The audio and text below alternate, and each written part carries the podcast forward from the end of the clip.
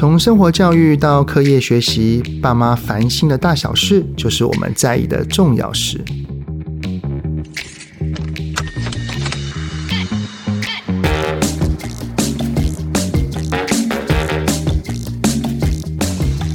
大家好，欢迎你们收听亲子天下的 Podcast 节目《爸妈烦什么》，我是主持人亲职教育讲师魏玮志泽爸。最近哈，我们这个节目开播之后，其实就陆陆续续收到许多听友的许愿哈，蛮多人敲碗的，就是想要听关于青少年的情绪和沟通这方面的主题啊，让许多爸爸妈妈啊有些不解，有一些疑惑，甚至是发生很多冲突，就是孩子越来越大，可能就会顶嘴啊、回嘴啊，我们讲一句他回三句啊等等的啊。像我儿子现在也已经国中了哈，对于这个青少年的。情绪议题跟沟通议题真的非常非常的有感触，所以今天我们就来好好聊一聊青少年啊。那今天来宾呢，就是青少年这方面的专家了。陈雪如智商心理师，是 Ashley 的心理科学院的创办人，然后在亲子天下有一本著作叫做《青春不是突然就叛逆》，让我们一起欢迎雪如心理师。早班好，听众朋友大家好。那雪如自我介绍一下。嗯，好。那我从事青少年辅导工作有十多年的时间了。我曾经在三所的国高中跟三所的大专院校担任过校园心理师。现在的青少年跟上一个我们成长那个时代的面临的环境有蛮大不一样。那最大不一样就是网络的发展。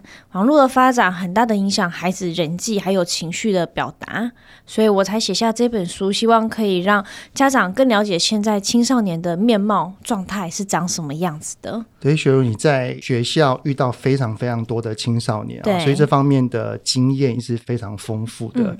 有没有发现到现在的孩子啊，可能就像刚刚你所说的，因为三 C 的缘故，嗯，好像那个孩子的发展都有点往前走的感觉，往前走也往后走，哎，就是现在小学生有时候变得很早熟，或是你说什么，他就会去上网，然后拿其他的东西或法律法条。来压你，或是爸妈，如果你骂我，你就是你不当管教或之类的，对，会拿法条来压爸爸妈妈。其实这也表示学校教的蛮不错的哦。对，可是相对的，反而在大学生的这一端，教大学生好像在教小学生一样，哎，然后有幼龄化的那种趋势。哎，真的，这样很奇怪，因为我也去演讲过非常多的地方哈，就发现到我们以前成长的国中的那个样貌，嗯嗯、可能在现在小学的高年级就出来了。嗯哼，而我们以前高中的样貌，可能现在就是国中。嗯哼，但是就是现在的孩子到了大学，嗯，反而变成退化。对，这个原因是什么？我觉得可能因为现在少子化，对，所以。对孩子会比较保护一点，也比较难放手让孩子去独立。那一方面，现在的经济也比较富足一点，很多孩子其实他不太需要打工，他也甚至不用跟爸妈拿零用钱。嗯，拿零用钱我自己去买一只手机，我要存好久。但我直接跟爸妈要，哦，马上就可以得到一只最新上市的手机，是比较快的。因为希望孩子的学业成绩可以进步，对，然后可能就会用送你手机啊等等的方式来当个条件交换哈。对，很多的家长其实现在也不见得那么要求孩子的成绩，就觉得你快乐的成长就好了。对，所以相对的容易变成溺爱型或放纵型，就是对孩子很、哦、很高的关怀，很在意孩子的需求，可是没有一些相对应的原则界限或要求在。让孩子到了大学反而幼儿化，是我们的管教方式所造成的喽？我觉得蛮大的影响会是这样，就是孩子会知道爸爸妈妈会帮他解决很多的事情，或是他不用独立出来长大。嗯，对。这个其实我在很多国中演讲的时候，也会听到有一些状况是，有些爸爸妈妈，特别是妈妈，他会害怕他的国中的孩子发脾气。嗯哼。就是当孩子有情绪不耐烦哦，爸爸妈妈是选择好了好了好了，随便你了哦，那边讲几句就那边不耐烦、嗯、啊啊就不管了。对，有可能有的时候就是孩子发现到，我只要我的情绪比你大，嗯，我只要跟你冲撞，嗯、你会退让。对，所以很多家长就会说他被孩子情绪勒索，可是男孩子没辙。哦、那这要很注意，因为像在结构家族治疗学派里面，就会说父父承承，君君子子，就是爸爸妈妈应该要在比较高位阶上面，嗯、然后还是要去管教教养孩子，而不是让孩子成为家中的小霸王。那雪茹，你认同父母要当孩子的朋友这句话吗？嗯、我觉得要视情况。嗯，我觉得父母可以有时候有一个心理位移，比如说你想要了解孩子，想要更了解跟孩子聊天的时候，你可以位移到一个朋友的位置，甚至位移到一个比较像陌生人，很好奇想要了解他的位置，去跟他聊天，而不是每次跟孩子讲话都是在说教。嗯、可是我觉得父母不能够只有当朋友。你还是要有一些原则，管教的界限。我觉得这很奇妙，就是当你有一些原则管教界限的时候，孩子会觉得很不爽，孩子甚至会想要去突破这些界限。可是当孩子知道你说到做到，他突不破的时候，孩子某个程度上，他心里面会有一种安全感。哎，对，这很微妙。哎，太过于自由，他反而会不知所措。对，而且他甚至会觉得被遗弃。被放弃，不管我了，你对我没有期待，嗯，你不管我。其实孩子的内在他会相对的有一种莫名的慌张感，因为其实我儿子现在是国中了啊、哦，像有那个社群软体，他们都会有一些回顾嘛，嗯，然后就会跳出来说、嗯、啊，我我儿子三年前、四年前跟我的合照，嗯、当时怎样怎样，嗯、我就突然发现到那个时候他还好黏我，嗯。那个时候他还会牵我的手等等的，嗯、但是就过大概两三年的时间，嗯嗯、然后我儿子突然抽高，嗯、然后他可能跟我哎不牵手了，这个我也 OK，、嗯、但是有的时候在情绪上面，嗯、他以前可能就是生闷气，嗯、或者是可能会哭，嗯、现在当有意见，然后我们有一些管教的界限要去实施的时候，嗯、然后我儿子可能就是用冲的。嗯，跟以往真的开始有很大的落差，嗯、所以才会有很多的爸爸妈妈，就是被国中之后啊，嗯、他会突然问我说：“嗯、好奇怪哦，我的孩子怎么突然变成这样？嗯、哼这是这是突然的吗？”我觉得某一方面，孩子在成长，他的情绪的调控，嗯、他的杏仁核也正在慢慢的发展成熟，他的大脑前额叶。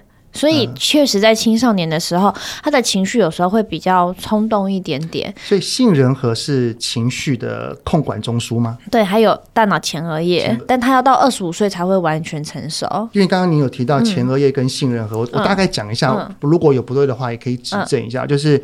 如果我们遇到一些事情是有威胁，对，或是有危险的时候，我们的杏仁核会触发。对对对。但是如果前额叶等级够强大的话，对，发展够成熟的话，它会踩住杏仁核的就是一个刹车，夺回大脑主导权。对。然后虽然有情绪，但是还是可以理智的应对。对。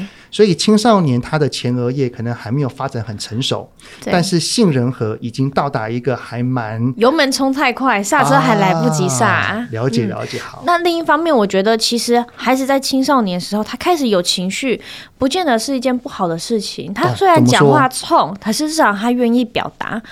他可能在孩子的 时候，他觉得他太弱小了，太无助了。爸妈讲什么，我就只能够听，所以他生闷气啊，他不能够有任何的反应。可是到了青少年时期，他觉得他，他觉得他有力量，对，他或许相对应，他觉得我知道该怎么样得到我要的，嗯、我有更多的能耐、力量出现，所以他尝试去跟爸妈。沟通协商，我觉得这是很重要的过程，欸、只是其实技巧不好，对，常常是情绪大于理性，但这就是他们一个练习的过程。嗯、很多的爸爸妈妈可能对于孩子的顶嘴回嘴跟情绪上面的言语会很生气，对、嗯。但是就像刚刚雪茹所说的，我们就换一个角度来想，嗯、他至少愿意表达，对，哎、欸，总比他回到家我们问他事情，他都回答不知道。没有，很多孩子现在就是这样子，回到家就关门，然后爸妈跟他讲话就说不知道。三个字，三，然后一起待在客厅，孩子就在划手机，没有话讲，跟爸妈完全没有话讲，所以孩子愿意跟你冲，至少也还是表达的一种，总比都没有话讲，那心房就真的完全更关起来了。那。孩子会用冲的方式，嗯、其实我在你的这本书哈，嗯、哇，那个我这本书其实看的很多，嗯、看了之后可以对于青少年的发展，他的生理、嗯、心理，其实都有很大的帮助跟收获。那书里面其实就有提到说，孩子他会用冲撞的方式，其实他是用叛逆来讨爱。嗯哼。这句话是什么意思啊？叛逆跟讨爱怎么会去勾在一起？比如说，孩孩子在小的时候会问说：“哎，爸爸妈妈，你爱不爱我？你在不在意我？你比较爱弟弟，你比较不爱我。”但是到了青少年的时候，他不可能再这样子说，但是他还是会想要确认父母的爱。所以他有时候就会用一些不良行为，用一些偏差行为来测试看看爸爸妈妈到底是不是真的关心他的。哦，我举一个例子，我曾经在辅导的有一个个案，他因为在学校有一些人际关系的议题，然后他很想要自杀，因为他觉得自己很孤单，世界上没有人在乎他。但是他在跟我辅导智商过程中，我同时也有在跟他的爸妈谈。后来谈到后来，他发现。世界上不管任何人都不理我，都抛弃我，我的爸妈永远不会抛弃我。即便他跟他爸妈有时候对话方式也是会在家里面互骂，或者是爸妈有时候听他讲两句就会忍不住用建议他、用念他的方式来回应他。即便这样的方式不见得是那么适合孩子，可是孩子在这过程之中，他知道。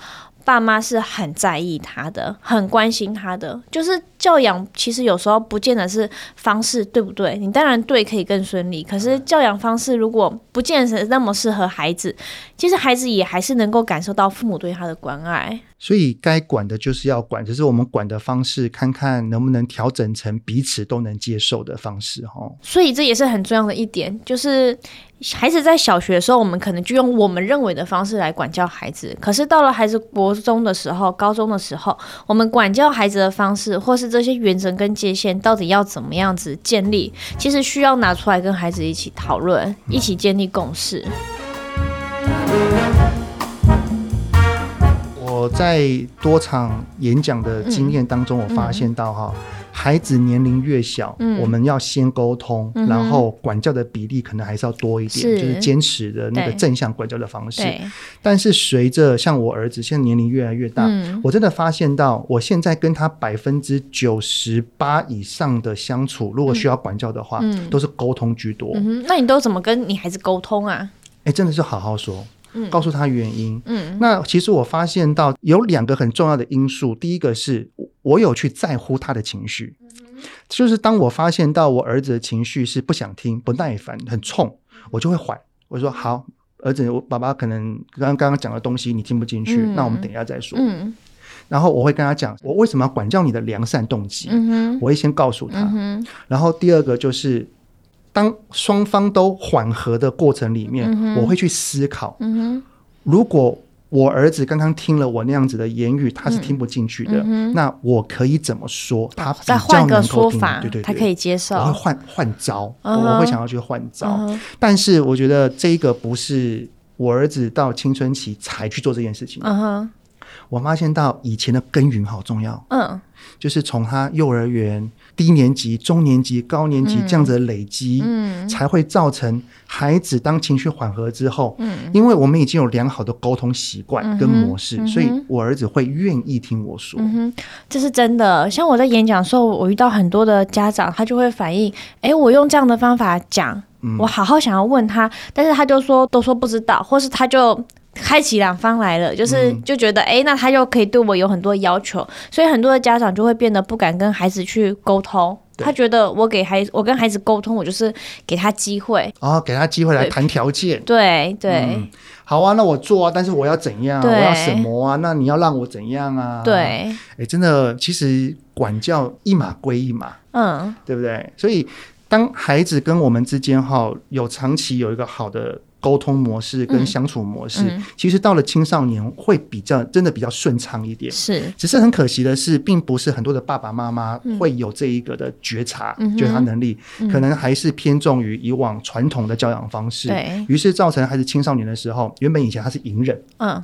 长大了之后，觉得我有力量了，我要冲撞，我要去表达。但是他冲撞的方式都是用冲的、用回的来激怒父母的。对，这时候爸爸妈妈可能也会失控。嗯哼，我我们也是凡人啊，真的真的，我们也是，我 爸妈不是圣人啊，对呀，爸妈也会有情绪的哈。但是有的时候就是一个不小心，就是那个就是那个火山唰，然后爆炸起来，我也很想要对着孩子狂骂一顿啊。有的时候脑中想想就算了哈，但是有一些理智线断掉的那一刹那，一巴掌就下去了。嗯，哇，那这个关系就破坏大了。对，所以如果假设，嗯、因为孩子他本身就是因为前额叶还没有很成熟，他的情绪控管能力本来就不会很足够。对，但是大人理应是那一个情绪控管能力要比较好的人嘛。嗯、但是如果连我们都啪、uh 爆炸，嗯，讲出了一些伤害他的话，嗯，或者是一些做了一些伤害他的行为，嗯哼，那先问就是对于孩子的未来跟亲子之间和他自己。嗯，影响会是什么？我觉得这跟你事后怎么样跟孩子谈很重要。嗯，当你打了孩子一巴掌，你知道自己不应该这样做的时候，这是一个有觉察的父母。但是有些父母是这样说：要不是你这样，我会打你吗？对，我打你是为了你好。对，我是在管你，我是在教你。对，那这个打或是这个骂，很有可能就会继续持续下去。嗯，对，到后来呢，他会知道，哎，那我就说一套做一套，你要我这样，我就表面上顺应你，我背后另外去做一套，或者是当我比你更有力量的时候，换我打你骂你了，你总会老吧？哦，你会老，我会大，是，是 因为他就学到这样的情绪表达方式啊。当我有情绪的时候，我的解决方法就是我是用压下去的方式，我是用暴力的方式来压住另一个人。当你老了，他大了，他在跟你沟通的时候，他不爽了，他也是学到这样的方式来处理事情。那这样子应该也是有频率上的差别吧？就是说我因为我也去过很多的法院去，嗯、去面对一些高风险的家庭的孩子跟家长，嗯，嗯我发现到真的就像刚刚雪龙你所说的那种情绪很失控的孩子。他可能被遭受到那种对待的频率是蛮高的。是。那我先讲，假设是真的是那种、嗯、平常都是好好教孩子，嗯、都是好好说，嗯、就是那个瞬间啪。嗯。那这样子会让孩子造成你刚刚讲的情绪上的也是失控的状态嘛？我觉得蛮重要是，当你能够平常好好的跟孩子说，可见这个爸爸妈妈平常是能够用理智去跟孩子沟通，嗯、也能够去承接孩子情绪或是处理自己情绪，所以基本上这样父母他的效能是足够的，只是偶尔有时候理智先断掉，嗯、但是可以听得出来，这样的爸妈是能够觉察到我情绪失控了，所以这时候很重要的是要回头再来修复关系，跟孩子谈。我们大人也会犯错啊，我们不是圣人爸妈，我们不是完美的爸妈，我们也会犯错，跟孩子承认错误，跟孩子道歉，也看到孩子你这巴掌打下去他的受伤是什么，然后也告诉他你这背后你的状态是怎么样子。其实孩子某个程度上他也能够去理解，嗯嗯，你也让孩子知道。你自己的情绪失控了，这是不对的。这其实也为孩子做了一个示范。爸爸妈妈哈，嗯、如果在言语上或行为上不小心，可能骂了，嗯、或者是打了，嗯、伤害到他了，嗯、我相信每一位爸妈都会自责，嗯，都会后悔。嗯，但是能够好好的去愿意面对自己的这刚刚那个行为，嗯、其实并不是那么的多。爸妈可能就是会也会气在心上，因为、嗯、说。啊，是他先怎样的？嗯、为什么不他来跟我道歉？嗯、或者是说要去跟孩子道歉，反而都是先先讲一些理由，就是说、嗯、啊，要不是你刚刚怎样，那我也不会怎样啊。嗯、啊，你下一次要做到啊。好啦好啦，对不起啦。在后面道歉，孩子就听不下去了，样还是只听到前面。哦、对。那有没有一个大概一个完整比较好的一个说法，可以建议给爸爸妈妈？嗯、就是，比如说。刚刚不小心骂了，或者是打了，然后孩子很生气，很不高兴。那、嗯、我是孩子，我很生气。然后假设雪茹也是妈妈的话，嗯、你就用怎么样的方式来进行，会让孩子比较愿意，就是接受妈妈刚刚的行为，并且也会觉察到自己是不对的。OK，好，嗯、呃，我觉得第一步骤很重要的是，在刚打下去那一瞬间，嗯、你知道自己不应该打这巴掌，嗯、但是那时候你情绪还在，孩子情绪也还在的时候。就先停下来，这时候先不要急着在情绪当下去沟通，对、嗯，因为很容易就陷入互相指责。嗯、你在当下可以先跟孩子说：“对不起，我刚刚打了你，我现在情绪很大，希望我可以先有点空间冷静我自己的情绪，我等一下再好好来跟你谈一谈。”暂停一下，对，先暂停，然后先给自己一个空间来缓和自己的情绪。嗯、那也要看哦，我自己的情绪缓和好了，不见得孩子的情绪缓和好了。不能说，哎、欸，我觉得我好了，我就要硬抓着孩子沟通，刚刚谈一谈。我才不想谈哎、欸，我不要。对啊，锁门不出来。对，所以你也要让孩子有他处理情绪的空间。那如果孩子还有情绪，嗯、那要怎么跟孩子说？孩子比较愿意跟爸妈谈？我觉得要先让孩子的情绪也已经比较缓和了，然后再来谈。你可能很难在他还有情绪的时候就跟他谈。比如说，孩子他可以先去跟朋友聊聊天啊，或是他可以做自己喜欢做的事情，啊、他的杏仁核比较得到控制，他的那个前额叶比较活跃的时候，再来跟孩子谈。那我们可以怎么跟他说？嗯，让可以让他的杏仁核的那个威胁感消失，嗯、让他感到安心，嗯、然后愿意跟我们。可以多谈一些。嗯哼，这个我的经验有很多，但我经验不是来自于跟孩子谈，来自于跟我老公谈。哦、其实沟通都一样，本质都很像。对，我有时候也会情绪不好，我有时候也会骂他或指责他，嗯、他也会觉得很生气。那等到我们情绪都比较好一点之后，然后我就会说很对不起，我刚刚对你讲了那样子的话。你是不是觉得很难过？他有时候还说：“我不是难过，我是生气。”哦，我们在标定他的情绪，嗯嗯，所以这边也不用担心你猜错孩子的情绪，因为猜错也没关系。但重点是，当你去反映他的情绪，他会觉得他的情绪是被你承接的，而且你是在乎他的情绪。嗯、就是处理事情的时候，要先处理情绪，而不是先去处理事情。比如说，哎、欸，孩子啊，你刚想谈吗？然后他就说：“我我不想。”嗯，表示他还有情绪，对不对？对，就说那你还在生爸爸的气吗？对，有，是哦，是因为爸爸刚刚打你一巴掌，让你很生气，是不是？对，对，嗯，然后我们那就慢慢开始谈了啊，对对对对对，所以大概就是这个意思，对对对，我就会开始问他说，那你为什么没生气呢？哦，因为你刚刚怎样怎样？对对对，你刚刚说了我什么？我会先忽略掉我觉得我委屈不公平的地方。哦，哎，这点很重要哎，因为当很多的爸妈听到这一句话说啊，要不是你，对，因为内心是委屈的，对，所以才会想要拿一些事情。理由跟借口来跟孩子解释，是，对不对？但是这一解释就又吵起来了。对对对，哦，哇，这好难哦，真的好难哦，也是要练习，对不对？对，也不是每次都能够做到。我相信我们现在在这边讲啊，其实我也会跟雪茹坦诚啊，我有时候跟儿子，有时候也是会落于说教，是，所以很正常，但是要不断的练习哈。对。我相信，只要有试出我们的善意，嗯、然后让孩子感觉到他的情绪有被我们承接住，对，他其实慢慢就会愿意跟我们谈了啦。因为毕竟我们长期以来的关系是很好的，嗯、对，没有错。但是有一些孩子，有一些家长，他的情绪上，嗯、特别是家长，他的情绪上就是很容易失控，嗯、然后可能小的时候只是念两句，或者是打几下手心，嗯、我觉得是传统的观念啦。嗯好像管教就是要让孩子产生恐惧跟害怕的心理。嗯，确实，像是小小孩他要去碰插座，嗯，像我有些朋友啊，他就会说要打他手心，嗯，让他知道打他，你知道吗？但是我就我心里想的是，那他就会知道不要在你面前摸啊。对。他不会学到我摸这个东西，为什么不可以摸啊？对对对，而且还有一点很重要，当我们用恐惧在管教孩子的时候，孩子去碰这个电，我就很用力的打他一下。嗯、那时候孩子是害怕的，当他害怕的时候，他是用他的情绪呢，也就是他的杏仁核在做反应，对所以。那时候他会脑筋一片空白，他其实没办法思考，所以他不知道我为什么不能做，或者说我下次该怎么改进。所以这只是治标啊，对，对于他本质上的认知其实没有太大的帮助。是、嗯，其实就会变成一个惯性，嗯、就是当爸爸妈妈的惯性会套在孩子身上，嗯、就会造成像刚刚雪茹所说的，孩子长大了之后，他也是用相同的方式去处理情绪。对，有很多的爸爸妈妈其实也是知道这样子是不好的，嗯，但是却控制不了。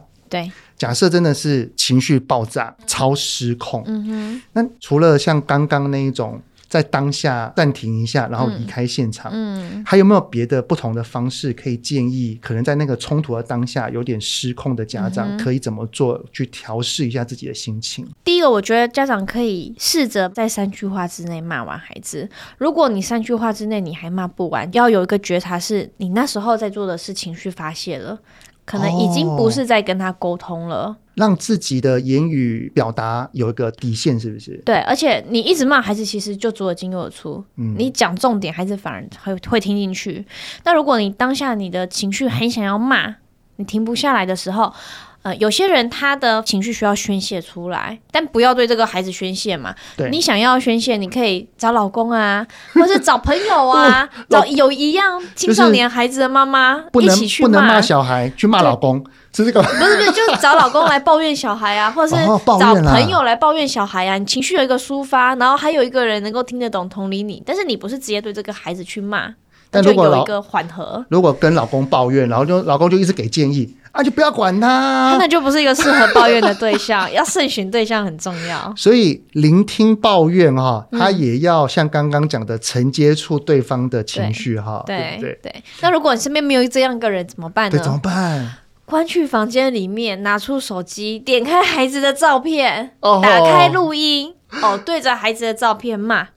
骂完之后，回去听听看自己录音，自己到底在骂什么。其实有时候家长在情绪当下，自己也不知道自己到底在讲什么，在意什么。可是你一边骂的过程中，你其实会不知不觉把你的一些心底的很深层的东西说出来。你再回去听那个录音档，你再自己回去整理重点，嗯、你到底想要跟孩子讲些什么？对啊，因为其实我们会对孩子生气，嗯、我们会骂，我们会念，嗯、甚至有时候忍不住啊，冲冲动之下打了下去。我们的背后多半都是因为担心他。烦恼他，焦虑他，嗯，嗯，我们会这样都是因为爱他。其实还有一点，通常我们管教孩子的时候，这个情绪都是能够控制住的。嗯，当情绪不能控制住的时候，通常会跟我们自己本身的议题有关。你说指的是跟我们自己本身，比如说我我的一些童年的一些经验，哦、我童年的创伤，就是我的地雷其实不会随便被引发。别人、嗯、不管是孩子或是亲密伴侣、同事，他会踩到我这个地雷，其实都会跟我自己童年经验有关。哇，那这个其实就更复杂了哈，就是可能所谓的阴影或者是内在小孩，对不对？对，这个其实就需要找专业的来协助。但我觉得这就是一个机会，就是看到，哎、嗯，为什么孩子这样子做，我的情绪会这么的大？嗯，然后去了解到自己内在到底发生了什么事情，有的时候其实会发现跟孩子不见得有关，是跟小时候的自己是有关的。对，对，因为其实像要去触动到自己的内在的深处，并不是每一个人都有这个直觉力的。是，有些爸爸妈妈他知道这样不对。但它就是会爆炸。嗯哼，那有什么方法可以？有什么资源或管道可以来帮助他？OK，嗯，嗯，之前看到美国有篇报道，就是在疫情的时候，交暴案件产生很多。那美国他们就把资源放在我忍不住会情绪冲动想要打人的人身上。嗯，我成立一个专线，当你很想打人的时候，你可以打这个专线来给我。嗯，我可以告诉你你在当下你可以怎么样处理，或者我可以去协助你处理你的情绪。哦，那发现家暴案件就少了很多。我遇过好多的家长，不管是念了也好，骂、嗯、了也好，内心都好懊恼、嗯、好自责又好后悔哦。嗯，所以其实有的时候，当我们无助了，嗯、我们靠自己可能没有一个很棒的、很好的一个改善的话。嗯多运用一些我们资源，其实也会很棒哈。对，不管像是刚刚雪朵所建议的，我知道亲子天下他就出了一本书，叫做《听伤痕在说话》。嗯，这个作者呢是吕立医师，他现在是台大医院儿少保护医疗中心的主任哈。他是当年在医院的支持底下率先成立了儿少保护医疗中心的。他这一本书其实就是讲述了他曾经经历过。二十五个受虐儿真实的故事，嗯，然后里面其实就有一个我看了还蛮感动的哈，就是有位高中生的妈妈。他因为孩子的成绩的议题啊，就是盯着孩子哈，因为他太担心了，然后太焦虑了，他自己的压力也很大，然后常常在亲子之间会有一些冲突的情况底下，然后互骂。嗯，有一次他盛怒之下，他控制不住自己就打人了。嗯，最后他觉得这样自己不对，他觉得自己想要改变。嗯，然后他就去向这个吕立医师的这个儿少保护医疗中心去做求救，就给予他很棒的帮助，像是什么。去厕所洗把脸呐、啊，嗯、去阳台呼吸一下，嗯、回到自己的房间坐一下，让自己的情绪可以在那个暴风圈里面慢慢的脱离，嗯、然后去冷静。嗯，的确，他说这位妈妈就比较能够找到控制情绪的方法。嗯。雪茹，你在之前在学校啊，嗯、面对那么多青少年，包括他一定还有他们的家长，嗯，那你有没有类似这方面的经验？就是爸妈妈自己也想要改变的，或爸爸，嗯，嗯，其实有蛮多的。那有时候我会提供他们一个方法，叫做找颜色，哦，找找看现在这个房间里面哪里有红色的东西，随便。想一个颜色，黄色、在绿色、红色。很生气的当下吗？对，你就提醒自己，我要来找颜色。因为当你找颜色的时候，你就启动你的大脑前额叶，我要去分辨这个颜色是红色还是是白色，你的大脑前额叶就被活化了。嗯所以你的理智脑就会比较回来一点点。你有没有发现，当你产生一个人气的时候，你会怒视一个人，会就会过度聚焦，你的焦点就会变成很单一。所以当你在透过找颜色，你的眼睛有一些移动的时候，你的想法、你的视角也会变得跟着比较多元一点。了解，所以这个其实就是透过一些方法，嗯、可能这些方法不一定哪一个是适合自己、哦，对，但是要要练习的，就是找找看哪一个比较适合自己。那个面对孩子，如果我有怒气的话，哈、嗯，我会瞬间当下我是深呼吸，嗯，然后因为我的孩子现在比较大了，嗯、然后我是第二个是离开现场，嗯哼，然后如果真的压不住哦，我会去运动，嗯。对对，这这是我的方法。嗯，不是，哎，你的孩子还很小，我的孩子还不会惹我生气。老公，老公才会惹我生气。我们比较长的就是积极暂停，我们会事先说好，你们已经有共识就对了。对，有共识还蛮重要的哦，因为你突然跟孩子说，我们等一下再谈，孩子会觉得很恐怖。嗯，等一下会发生什么事情？然后为什么就不理我了？所以要跟孩子先说好。嗯，呃，我需要我的空间，我也可以。给你的空间，嗯嗯，然后我们就会先积极暂停，积极暂停完之后，等到我们彼此都比较好了，才会再回来谈。当下就是你积极暂停的那个中间，嗯、你有做什么样的事情？我会去看韩剧，看一些让自己开心的东西，稍稍心里愤怒的心情有被下来了一些，其实就会恢复点理智的啦。对，好，所以啊，我觉得每一个人处理情绪的方法都不一样。嗯、如果我们自己有些地雷真的是忍受不住的话，嗯听听一些外面资源的建议，然后去试试看，嗯、我都觉得很棒哈。嗯、那在刚刚这一本书，就是听伤痕在说话哈，嗯、其实里面就有说一些求救管道，嗯、因为其实我们不要只有照顾自己。如果把我们知道有一些孩子，他可能也是在情绪的困境当中，嗯、被爸爸妈妈可能骂、念啊、施打等等的情况底下，嗯、我们也可以适时的去帮助他们。好，那想要再请教雪茹的就是，假设我们的情绪都稳定了，嗯。但是刚刚的冲突就是需要管教的时机，我们要怎么回去跟孩子再次好好的说明刚刚我们冲突的原因，以及我们要怎么说才能够让青少年的孩子可以听得进去我们的教养话语？嗯哼，呃，我觉得可以让孩子知道你想要设立这些原则或界限，你背后的考量或担心是什么。接下来很重要的是把问题丢还给孩子。嗯，我有这些考量跟担心，那这也是你的考量跟担心吗？那你哪里认同，哪里不认同？那你对某些部分你觉得不舒服，那你觉得？我该怎么做？我该怎么办？我去问孩子，我该怎么做？我该怎么办？把问题丢还给孩子，还是蛮有趣的。有时候他就会自己跑到那个爸妈角色去想，我要怎么样去管这个孩子。啊、嗯，他有时候就会自己想出一些蛮有创意的方法。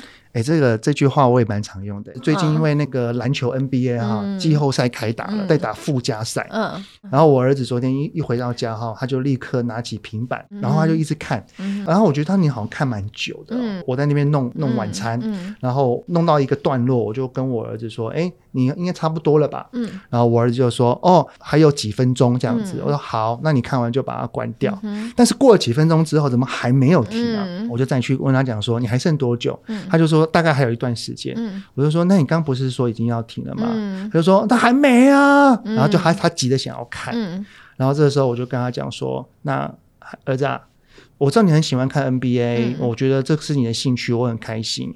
但是如果你每次一回到家看这个 highlight 看都看这么久，嗯、那可能爸爸也没有办法。没关系，你就先看完。嗯，我们等一下再来好好讨论一下，你回到家要看 NBA 的时间，嗯、应该要制定多少会比较好。嗯、哼然后我儿子就听到我讲这句话哦，嗯、他就，他就先微微叹口气，嗯、他就先把平板关起来，嗯、然后就说。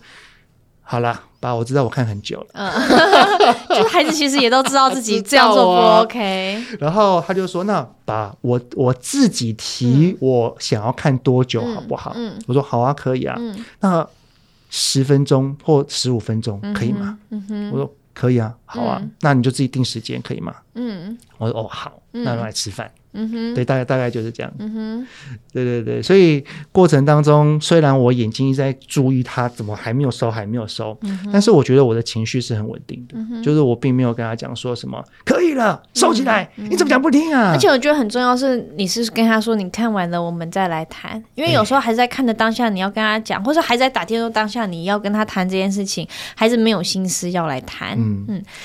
那孩子其实都会知道自己爸妈在想什么，然后自己做这样子 O 不 OK？对，嗯，所以当你把选择权交还给孩子的时候，孩子他反而不敢去要求太多。可是当你一直要要求孩子的时候，孩子反而会觉得有你管我就好了。那我的任务就是要去争取更多我想要玩的，我就去赖皮更多的时间就好了。好，关于三 C 的议题哈，因为其实在这个频道我们聊过蛮多次了，嗯、有兴趣的可以往前面找哈。那今天就不多聊。好，那最后呢，怎么再给我们的听友们一些建议的？我觉得允许孩子有情绪还蛮重要的。嗯，孩子其实本来就会有情绪，尤其是在青少年的时候，他们的情绪会展现出来。可是我遇到很多青少年告诉我，他们会不允许自己有情绪哦，青少年不允许自己有情绪哦。或是爸爸妈妈会告诉孩子说：“你就要当一个乐观的人、正向的人，你不要把有心事去跟同学说，不要把负能量带给别人。”可是这样的孩子，他反而所有的情绪都闷在心里面。啊嗯。很多孩子不跟同学说不舒服，也不跟爸妈说不舒服，可他就莫名的想哭，想要割腕，他也不知道自己怎么了，哦、他说不出来，到最后他会。没办法去觉察自己的情绪，我跟你互动，我不舒服，我也不知道我哪一点不舒服，我就压压压压下来，我到时候情绪一团混乱。所以，允许一个人有情绪是很重要的。孩子他可以有情绪，但不代表事情我就要按照他的情绪去做。嗯、你可以生气，我叫你把网络收掉了，你当然会生气。你可以生气，我允许你生气，可是网络可能能量还是要关掉。但我允许你，我也愿意承认并看到你的生气，同理你的生气。所以大概的说法就是：嗯、好，妈妈强制要求你把电视关起来，你当然会很生气，是你可以生气。对，那我觉得大人自己去关心、关照自己的情绪也很重要。就是我觉得照顾者其实很累，嗯、我上班我压力也很大，然后我还要去管孩子。自己或许也需要先去放松一下，做一些自己喜欢做的事情，先照顾好自己，再来照顾好孩子。很多爸妈都先照顾好孩子，可是自己已经完全绷住了。对对，那个无力感也很重，还有挫折感。对，嗯。好，那诶，首先看你你的孩子现在才几个月，三个月大，才三个月大，对。那你这样长期接触青少年啊，嗯对于你自己、你的孩子的未来，你跟他的相处，嗯你透过你这样子。那个服务青少年的经验，嗯、你自己心中有没有告诉自己一个方向啊？因为我接触青少年，我发现现在很多青少年真的情绪问题蛮严重的，而这个情绪不是爆炸出来，反而更多的会是压抑住。我其实从孩子一出生，我就提醒我自己要把他当一个独立的个体看待，嗯，就是不是因为他是我生下来的，就是我的一部分，并不是这样子。他现在才一两个月的时候，我就在跟他常常练习标定情绪。哦，你在哭啊？你在哭，所以你肚子饿啊？因为你不知道他什么时候会理解、会听到，啊、所以我我就在训练我自己跟他对话的时候就是这样。那我老公或是我身边我的婆婆、我的我自己的妈妈，她看到我这样跟孩子互动，他们也会学，所以他不会就是看到孩子在哭，他就说你不乖。不会，他们就说哦，原来你饿了，所以你哭啊。我就让孩子知道哦，以后我会讲话的时候，我不用用哭的方式来表达，我可以告诉爸爸妈妈我饿了。嗯，对。我去接国高中的演讲的时候，嗯、我的孩子才幼儿园、嗯、或低年级，嗯、我就发现到说，其实先看到未来的一些情境啊，亲子的相处，嗯、我们会去反思，我现在要如何去跟我的孩子去做更好的，去避免掉我所看到的一些亲子的状况。嗯，是。对，那如果现在正处于那个冲突当中的青少年的家长哈。那个是雪茹所做的哈，青春不是突然就叛逆哈，这本书就很适合呃你们的观看。那非常谢谢今天雪茹的到来，给予我们家长们非常多的经验跟宝贵的一些资讯。那刚刚我所推荐的两本书呢，都会在我们的资讯栏里面。然后亲子天下出版的呢，都可以在亲子天下 Podcast 的好书专卖店里面用优惠的价钱买到哦。好，那亲子天下 Podcast 周一到周六谈教育、聊生活，开启美好新关系。欢迎订阅收听 Apple Podcast 跟 Spotify 呢，给我们五星赞一下，也欢迎在许愿池留言，告诉我们爸妈烦什么。我们下次再见，谢谢雪茹，谢谢，谢谢。